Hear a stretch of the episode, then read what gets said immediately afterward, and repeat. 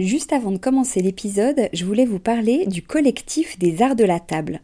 Alors l'art de la table, c'est vraiment une grande tendance dans notre univers déco, vous n'avez pas pu y échapper. Toutes ces jolies tables qu'on peut voir en photo sur Instagram ou dans les magazines, qui nous inspirent, qu'on a envie de reproduire quand on reçoit, ou même au quotidien. Tous ces chefs et ces restaurants qui font attention autant au contenu qu'au contenant, et toute cette jolie vaisselle qu'on peut voir dans les boutiques, eh bien c'est tout ça que défend le collectif des arts de la table, qui a pour ambition donc de promouvoir et de valoriser la filière française des arts de la table. Grandes marques, créateurs indépendants, artisans et détaillants passionnés, ils sont tous unis d'une même voix pour faire rayonner leur savoir-faire et leurs produits mais aussi pour vous inspirer. Tous les mois, le collectif des arts de la table vous propose une nouvelle tendance qui vous donne plein d'idées sur les matières, les couleurs et les formes du moment, et bien sûr une sélection de produits de marque française que vous pouvez donc retrouver sur leur site lesartsdelatable.fr ou sur leur compte Instagram lesartsdelatable. Allez, place à l'épisode maintenant.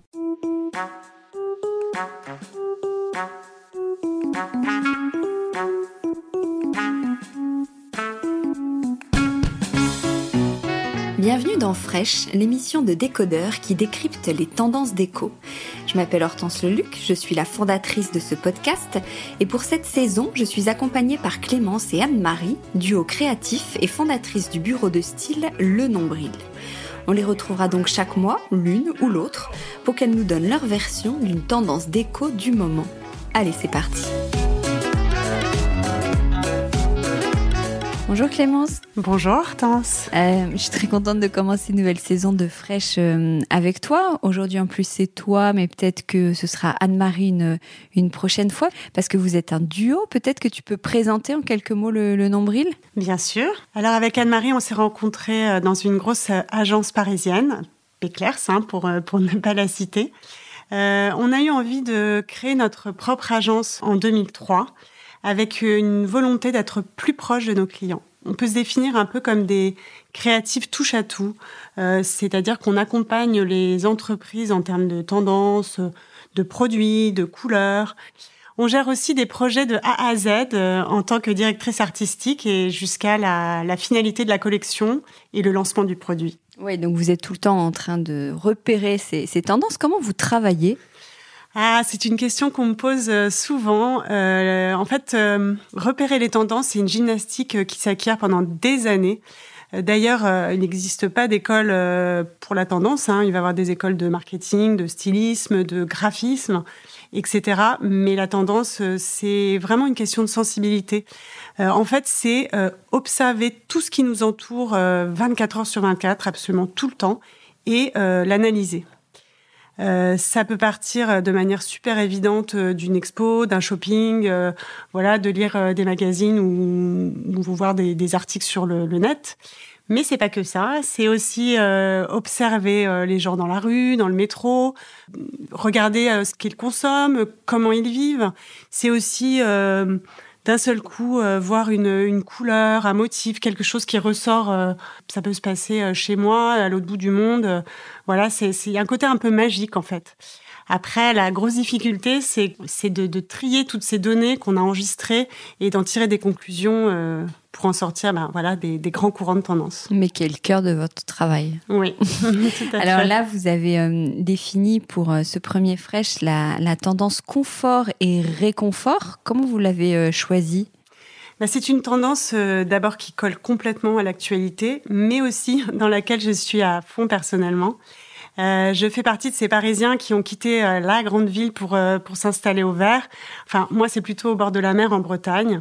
Voilà, donc mon agence est restée à Paris. je fais des allers-retours, mais je me suis mis à décorer ma maison lors du premier confinement. Inconsciemment, je pense, à cette époque-là, j'ai voulu une maison super accueillante, confortable, avec des coloris issus de la nature. Et puis aussi euh, tout ce qui était mobilier et, euh, et objets déco, euh, j'avais envie de forme ronde en fait, de forme pleine. Et aujourd'hui, bah, ça prend tout son sens. Hein, et j'ai d'ailleurs toujours envie de, de continuer, parce qu'elle n'est pas terminée, de, de, décorer ma maison dans ce sens. Euh, finalement, en fait, la, la tendance, euh, bah, ça part vraiment euh, des comportements et de la sensibilité des humains. C'est vraiment ce qu'ils ressentent à un moment donné. Voilà, c'est de là qu'on tire la tendance. C'est pas du tout un créateur ou des créateurs qui sont dans leur tour d'ivoire et qui vont imposer, voilà, leurs idées. C'est pas du tout ça. Oui, toi, tu as observé vraiment cette tendance qui est très forte actuellement pour tout le monde, notamment depuis le, depuis le confinement, je, dirais, tu, enfin, même toi, tu disais, mm. on a vraiment envie d'être bien chez soi.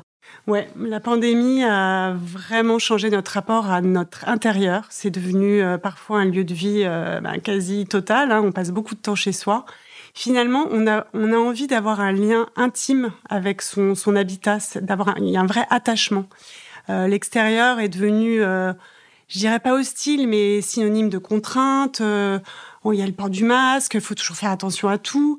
Euh, finalement, euh, il y a plus, enfin, j'espère que ça va pas durer une fois de plus, mais il y a plus ce truc de dire je sors parce que j'ai besoin, c'est synonyme de m'oxygéner, de d'amusement, de, de, distraction en fait. finalement, cette liberté qu'on allait chercher à l'extérieur, eh ben on a envie de se la recréer chez soi, juste d'être bien chez soi. Euh, c'est une, une déco qui est, qui est organique en fait, qui est presque comme être dans un ventre, un cocon. Euh, elle est ultra protectrice et, on a envie que tout soit euh, accueillant et super confortable. Et une déco qui, qui nous ressemble aussi? Ouais, parce que l'objet ici est au service de l'humain. Il est dédié à son bien-être et à son confort. Le confort est vraiment au, au centre de tout, et c'est pas qu'un confort euh, visuel, c'est pas juste les formes, ce qui paraît évident, mais mais aussi euh, c'est un confort euh, qui est euh, sensoriel, c'est-à-dire au niveau des matières, du toucher, qui est aussi sonore. On a, on a envie d'être dans des atmosphères feutrées. c'est vraiment tout le, tout le contraire d'une déco d'apparat qui est juste faite pour être montrée et, uniquement ornementale, qui est fragile et qu'on ose à peine toucher. C'est plutôt euh, une déco qu'on a envie de vivre, euh, qui est ultra sensorielle. D'ailleurs, on a constaté que la mode euh, s'empare aussi beaucoup de cette tendance, avec des collections très loungewear, des volumes oversized, ronds, beaucoup de matelassés. Euh, des, tricots aussi, des gros pulls ultra euh, confortables euh, et, aussi des sacs XXL qui sont pareil réconfortants. Tu crois que cette tendance du, confort, elle a, elle a, émergé un tout petit peu avant, avant la crise? Ça peut venir d'autres choses aussi, non? Eh bien oui, ça vient des 70s qui sont toujours très présents dans la déco. ça fait deux, trois saisons qu'on voit leur influence partout hein, et c'est toujours fortement ancré. Euh, les 70, c'est euh, ce vent euh, d'impertinence, de liberté, de générosité aussi. finalement, on avait envie de tourner le dos à, la déco ennuyeuse, poussiéreuse et rigide de ses parents. C'était voilà, on n'a plus envie de se, tenir bien droit à, table, ne pas parler, d'avoir toutes ces contraintes. Et on dessert les ceintures, on lâche du lest et un grand vent de liberté. En parlant de 70s, euh, j'avais envie de te parler euh, des maisons bulles qui collent complètement à l'air du temps et qui sont super inspirantes et aussi qui inspirent beaucoup les créateurs du moment. Euh, notamment le palais bulle de Pierre Cardin, qui, comme tu le sais, récemment disparu. ce palais bulle, il a été imaginé par Antti Lovag, qui se définissait pas comme un architecte, mais comme un habitologue. Antti Lovag, ce qui l'intéressait, en fait, c'était l'homme, c'était vraiment l'espace humain et finalement c'était créer une enveloppe autour des besoins de l'homme. Alors la maison bulle, bah, pour te la décrire, c'est vraiment une, un enchevêtrement de formes sphériques, euh, hérissées de milliers de hublots. Finalement, euh, tout est tout est courbe à l'intérieur de ces maisons. C'était aussi inspiré d'un des habitats ancestraux, des, grottes, euh, des habitats troglodytes, toujours ce côté très organique. Euh, c'était aussi des lieux où finalement, comme tout était en souplesse pour Antilovag, c'était très propice euh, à l'imagination et à la créativité. J'ai une petite citation à ce propos de lui que, je, que je trouve très intéressante. Alors, tout est rond, lisse et caressant pour faire circuler les corps, les idées et les sentiments. Donc pour toi, euh, les 70s là dont tu viens nous, nous parler inspirent fortement en fait cette tendance cosy? Ouais, tout à fait. En fait, euh, toutes ces maisons d'archi dont je viens de parler euh, sont reprises par les créateurs d'aujourd'hui, qui, voilà, c'est une sorte d'hommage aussi. j'ai vu passer beaucoup de comptes hyper inspirants sur Insta. Je pense notamment à Charlotte Taylor et à son studio euh, Maison de Sable. En fait, ce sont des, projets d'architecture, euh, mais qui sont des totalement en 3D, qui, qui sont fake en fait.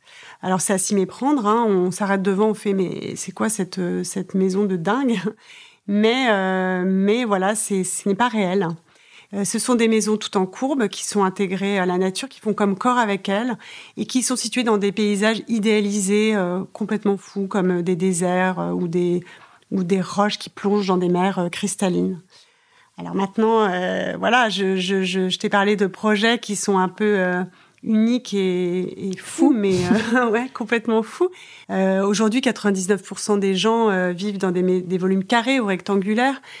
Donc ce sera dans ces volumes qu'on aura envie de, de, créer euh, son propre refuge rassurant euh, en éliminant euh, les aspérités et, et, les arêtes. Oui, c'est ça. La, conclu là, la, conclusion de tout ce que tu nous dis, c'est qu'il faut mm -hmm. que ce soit moins...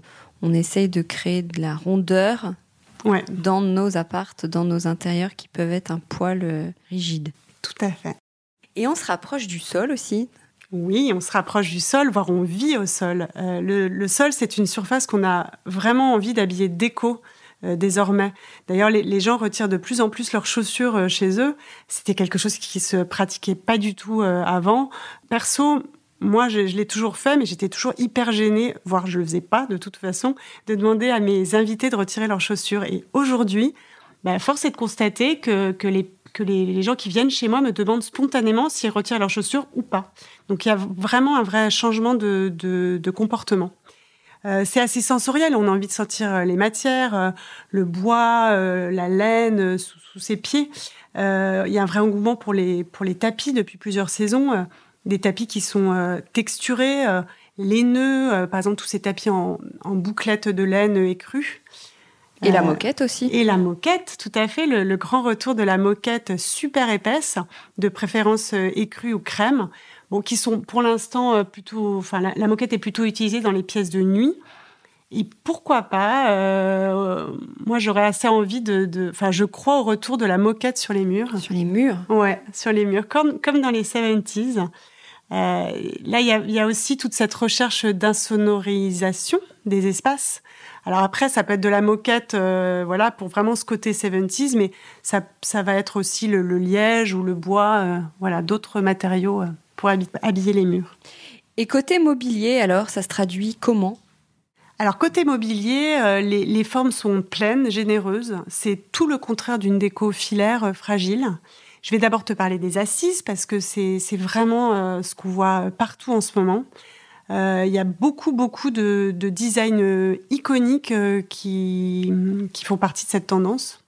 Ces canapés, ces fauteuils, ils sont accueillants sur toutes les surfaces, sur la base, l'assise, les accoudoirs XXL. Ils n'ont pas de pieds, hein, ils sont posés à même le sol. Et ça fait du bien parce qu'il y a un côté hyper décontracté. Les enfants peuvent sauter dessus sans que ça pose un problème on a envie de, de, passer sa vie sur son canapé, euh, de chiller, de bosser, euh, de bouquiner.